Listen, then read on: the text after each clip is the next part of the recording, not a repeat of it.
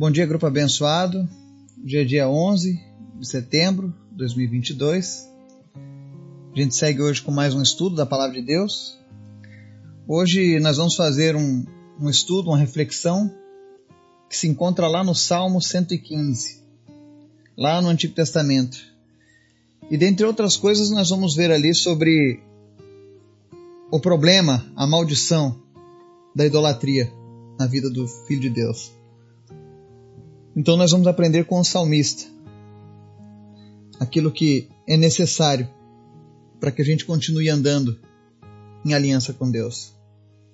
Mas antes da gente começar a fazer o nosso estudo de hoje, quero pedir que você esteja orando, que você esteja intercedendo pelos pedidos da lista, pelas famílias do grupo, pela nossa nação, para que pessoas conheçam a Jesus, para que pessoas se rendam a Jesus e que nós tenhamos a próxima geração firmada nele. Amém? Ore pelos enfermos, ore por aqueles que estão precisando de um trabalho, de um emprego, que estão esperando uma resposta do Senhor, para que Deus de fato se faça presente nessas vidas. Vamos orar? Obrigado, Deus, porque tu és sempre bom. A tua misericórdia é a causa de não sermos consumidos, é o que diz a tua palavra. E nessa manhã a tua misericórdia se renova sobre as nossas vidas, Pai. É a tua graça que nos alcançou, é o teu amor, é a tua fidelidade à tua palavra, Pai. E é por isso que nessa manhã nós nos rendemos a ti, nós te pedimos, Senhor, em nome de Jesus, que o teu Espírito Santo fale conosco, que ele nos ensine, que ele venha, Senhor, nos, nos aperfeiçoar em ti, Jesus. Nos esvazia de nós mesmos, e a cada dia, Deus, nos enche da tua presença. Visita cada pessoa que está nos ouvindo nessa manhã. Que essa pessoa possa receber uma resposta do Senhor, que o teu Espírito Santo esteja visitando agora cada lar, cada família, suprindo todas as necessidades, Pai. Porque tu és o Deus que pode todas as coisas. Tu és o Deus todo-poderoso, Pai. A tua palavra diz que tu és o nosso socorro, que tu és o nosso escudo. E por isso nós invocamos o nome do Senhor nessa manhã sobre as nossas vidas, Pai. Toma conta dos enfermos da nossa lista, vai curando e sarando cada uma dessas pessoas. Nós repreendemos desde já todo espírito de enfermidade, todo câncer, tudo aquilo que não vem do Senhor na vida dessas pessoas. Pedimos a tua libertação, Pai, principalmente, Deus, alcança pessoas com a tua palavra e gera salvação, Senhor, no coração deles. Mas em nome de Jesus, nos ensina nessa manhã. Tira de nós, Pai, tudo aquilo que não te agrada. E fala conosco através da tua palavra, em nome de Jesus. Amém. Palavra de hoje, Salmo 115, versos 1 ao 11, diz o seguinte: Não a nós, Senhor, nenhuma glória para nós, mas sim ao teu nome, por teu amor e por tua fidelidade. Porque perguntam as nações: Onde está o Deus deles? O nosso Deus está nos céus e pode fazer tudo o que lhe agrada. Os ídolos deles, de prata e ouro, são feitos por mãos humanas. Têm boca, mas não podem falar, olhos, mas não podem ver, têm ouvidos, mas não podem ouvir, nariz, mas não podem sentir cheiro, têm mãos, mas nada podem apalpar pés, mas não podem andar, e não emitem som algum com a garganta. Tornem-se como eles, aqueles que os fazem, e todos os que neles confiam. Confie no Senhor, ó Israel. Ele é o seu socorro e o seu escudo. Confie no Senhor, sacerdotes. Ele é o seu socorro e o seu escudo. Vocês que temem o Senhor, confiem no Senhor. Ele é o seu socorro e o seu escudo. Amém? Aqui nós vemos o salmista trazendo uma palavra de exortação, de orientação, através de uma narrativa que era muito comum nos tempos do Israel. E ele começa no verso 1 falando sobre a questão da glória de Deus ser exclusiva dele.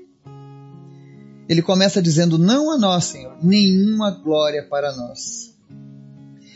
Apenas essa simples frase do Salmo 115 já deveria ser mais do que suficiente para que nós entendêssemos que por mais que sejamos usados por Deus, por mais que a graça dele seja abundante na vida de alguém, por maiores os feitos que essa pessoa possa fazer, e vale a gente lembrar que Jesus disse que no nome dele faríamos obras ainda maiores do que ele fez enquanto andava aqui nessa terra. O próprio Jesus disse que faríamos coisas grandiosas em nome dele. Apenas por essa simples frase, não a nós, Senhor, nenhuma glória para nós, já deveria ficar claro para o homem que ninguém pode ser idolatrado por aquilo que Deus faz na sua vida.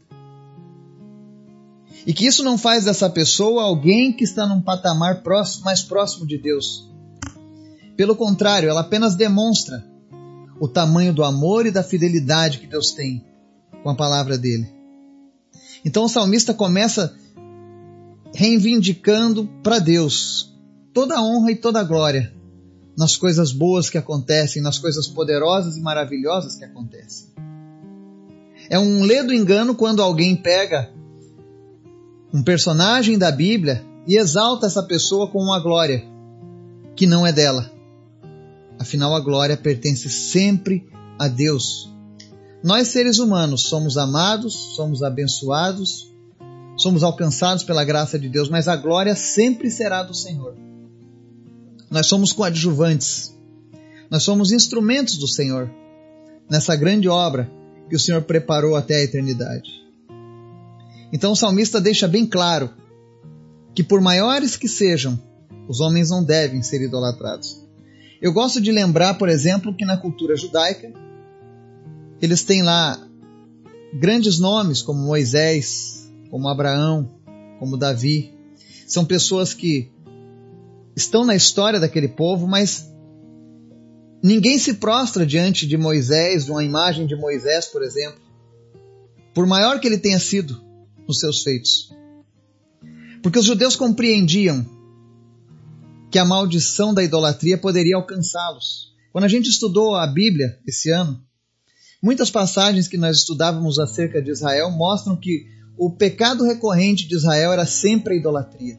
Era sempre querer andar como as pessoas de fora da aliança de Deus. E é por isso que no verso 2, o salmista traz uma indagação que era muito comum naqueles dias de Israel. Diz assim: Por que perguntam as nações onde está o Deus, de, o Deus deles? Os pagãos, os ímpios, viviam questionando, pressionando o povo de Israel acerca onde está a imagem do Deus de vocês? Todos os povos possuem imagens que tipificam, que exemplificam quem são os seus deuses, mas onde é que está o Deus de vocês? Aonde está essa imagem? E aí Israel, com muita sabedoria, aqueles que conhecem a palavra de Deus respondem: O nosso Deus está nos céus e ele faz o que lhe agrada. Ou seja, o nosso Deus não precisa de uma imagem para que ele seja adorado. A palavra diz que nós andamos por fé e não por vista. Se você precisa de uma imagem, de alguma coisa para sustentar a sua crença, está errado. O próprio Jesus disse a Tomé: Bem-aventurado aqueles que não viram e creram. Porque a lógica de servir a Deus, de adorar ao nosso Deus é essa. Nós não necessitamos de nenhuma imagem, de nenhum subterfúgio, de nenhum auxílio ao qual nós possamos depositar a nossa fé. Israel cometeu um erro, por exemplo, quando fizeram aqueles bezerros de ouro lá no, no deserto. Eles queriam algo palpável. Para eles não bastava ver a glória de Deus descendo sobre a tenda de Moisés. Para eles não bastava saber que Moisés estava no topo de uma montanha falando com Deus por 40 dias. Eles queriam algo que eles pudessem tocar, mas eles não queriam tocar a glória de Deus. Quando Deus se revelava a Moisés na tenda da revelação, ele colocava sua tenda distante do acampamento porque as pessoas tinham medo, mas Moisés não. Moisés se deliciava na presença de Deus. Ao ponto dele desejar ver Deus mesmo que ele morresse. Então Deus descia, colocava a sua glória, a nuvem de glória, a Shekinah, envolvendo Moisés naquela tenda, e ali Deus falava com ele, eles passavam numa comunhão gostosa. Enquanto que o povo não queria estar naquela presença. E então eles buscavam os ídolos, porque eles já estavam com seus corações contaminados.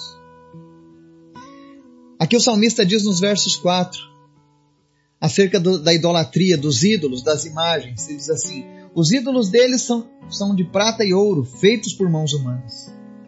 Têm bocas, mas não podem falar, olhos, mas não podem ver, ouvidos, mas não podem ouvir, nariz, mas não podem sentir cheiro, têm mãos, mas não, nada podem apalpar, têm pés, mas não podem andar, e não emitem som algum com a garganta. Aqui o salmista deixa claro que os ídolos são inúteis, que os ídolos não podem fazer nada, a não ser enganar as pessoas, a não ser afastar as pessoas de Deus, a não ser amaldiçoar a vida daqueles que os buscam. O nosso Deus não precisa de uma imagem. É por isso que ele deixou claro que ele não queria imagem de nada, fosse no céu ou fosse na terra ou debaixo da terra. Porque ele está nos céus. Ele tem o poder para fazer o que ele quiser. E o verso 8, ele é muito sério nesse salmo.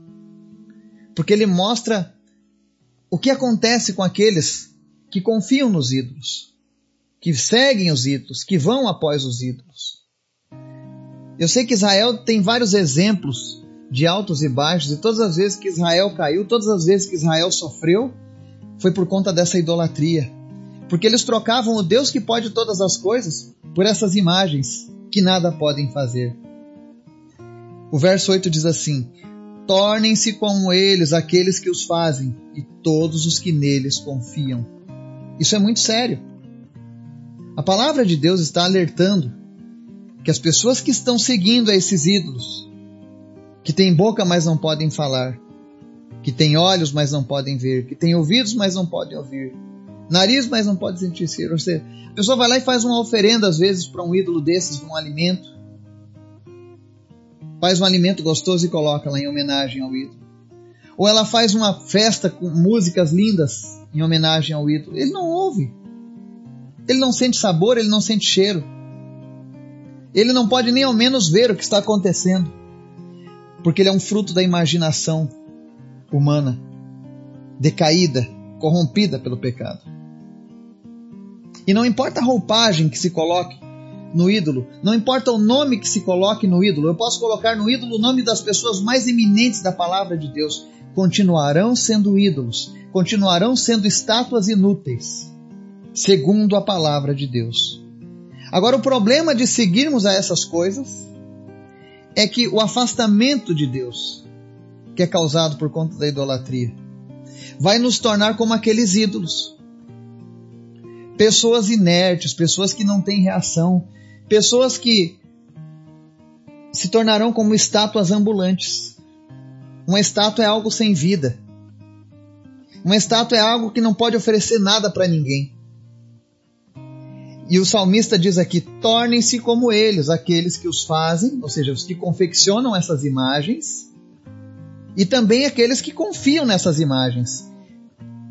Aqueles que honram essas imagens tornarão-se como elas inúteis, não farão a diferença que precisa ser feita. Porque o Senhor estará longe dessas pessoas. E quando nós estamos longe do Senhor, nós não temos nada. Nós somos um completo vazio. E é por isso que nos versos 9 a 11, o salmista chama a responsabilidade para o povo. Eu sempre deixo claro que quando nós estamos lendo a Bíblia, quando Deus nos alerta sobre algum erro, não é porque Ele quer que você continue no erro, não é porque Ele quer que você se sinta culpada com o seu erro, mas Deus está falando: olha, é tempo de mudar. E isso é o que está errado. Agora eu vou mostrar para vocês o que está certo. E aí nos versos 9 a 11 a palavra diz: em primeiro, confie no Senhor, ó Israel, Ele é o seu socorro e o seu escudo. Deus está dizendo para o povo da sua que fez aliança com ele: continuem confiando em mim. Eu posso fazer as coisas que vocês precisam. Eu posso guardar a vida de vocês. Eu posso cuidar de vocês. Porque o próprio Deus deixa claro que Ele está nos céus e faz tudo o que agrada. E se tem uma coisa que agrada a Deus, é Ele cuidar da sua obra, do seu reino, dos seus filhos, que custaram um preço tão alto. Então Deus dá esse alerta dizendo para o povo de Deus: confie no Senhor. E essa palavra é para mim e para você hoje. Confie no Senhor. Você que já tem uma aliança com Deus. Não faça alianças com ídolos, com imagens, com estátuas. Não confie nessas coisas, porque isso já foi a ruína de Israel e de tantos povos. Quando Deus mandou entrar na terra prometida e, e acabar com, a, com aqueles povos que estavam ao redor, todos eles viviam na idolatria. Todos eles viviam na maldição da idolatria.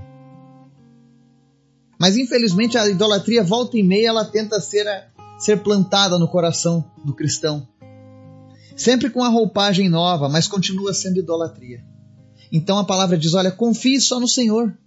Nós não precisamos de atravessadores, nós temos acesso direto ao Pai. O véu do templo foi rasgado por um motivo para que eu e você tivéssemos acesso direto a Deus, através da pessoa de Jesus Cristo. E aqui ele está dizendo: confie no Senhor, ó Israel, ele é o seu socorro e o seu escudo. E no verso 10, o Senhor ele fala de uma maneira mais pesada ainda, ele diz: confiem no Senhor, sacerdotes. Ele é o seu socorro e o seu escudo. Por que isso? Porque desde aquele tempo os sacerdotes já eram corrompidos. Já existiam sacerdotes que iam após os ídolos. Sacerdotes que andavam em uma dualidade de Deus. Um pouco eles serviam a Deus no templo, outro pouco eles levantavam altares, postes, em homenagem aos ídolos. Era comum no período, nos períodos mais atribulados de Israel os sacerdotes não se oporem à idolatria e muitas vezes até fomentarem a idolatria entre o povo de Deus, como se fosse uma nova alternativa. E Deus chama a atenção aqui dos sacerdotes. Confiem no Senhor, sacerdotes. Não busquem os ídolos que são feitos por mãos humanas. E eu pergunto para você: existe algum ídolo que não foi confeccionado por mãos humanas? Todo esse panteão que nós vemos hoje foi obra de algum artesão, obra da imaginação de algum artesão, de alguém que teve a sua mente corrompida pelo pecado. E o pior é que muitos vão após essas coisas. Mas quando é com os sacerdotes é pior ainda. Porque eles podem ensinar você, te direcionar. E se você não estiver firmado na palavra de Deus, você estará num caminho de perdição se tornará como aqueles ídolos. E por fim, o Senhor fala mais uma vez que Ele é o socorro e o escudo daqueles que o temem e que nós devemos confiar nele. Não importa a tribulação que nós estejamos passando, as lutas que nós estejamos enfrentando, é necessário que eu e você estejamos sempre firmados no Senhor. Nada pode abalar essa confiança que nós temos em Deus. Ainda que os tempos sejam difíceis, ainda que as lutas sejam grandes, Ainda que um gigante se coloque no seu caminho, confie no Senhor. Não existe salvação fora dele. Não existe futuro fora dele. Não existe esperança fora dele. E aqui o salmista, no verso 11, ao repetir pela terceira vez, ele coloca todas as pessoas que temem o Senhor como pessoas que necessitam da guarda e do socorro dele. Que nesse dia de domingo, que você possa confiar no Senhor. Que você possa ter Ele como socorro e escudo na sua vida. Que você possa fugir da idolatria, ainda que ela esteja arraigada na sua vida. Todavia, seja o homem mentiroso e Deus verdadeiro.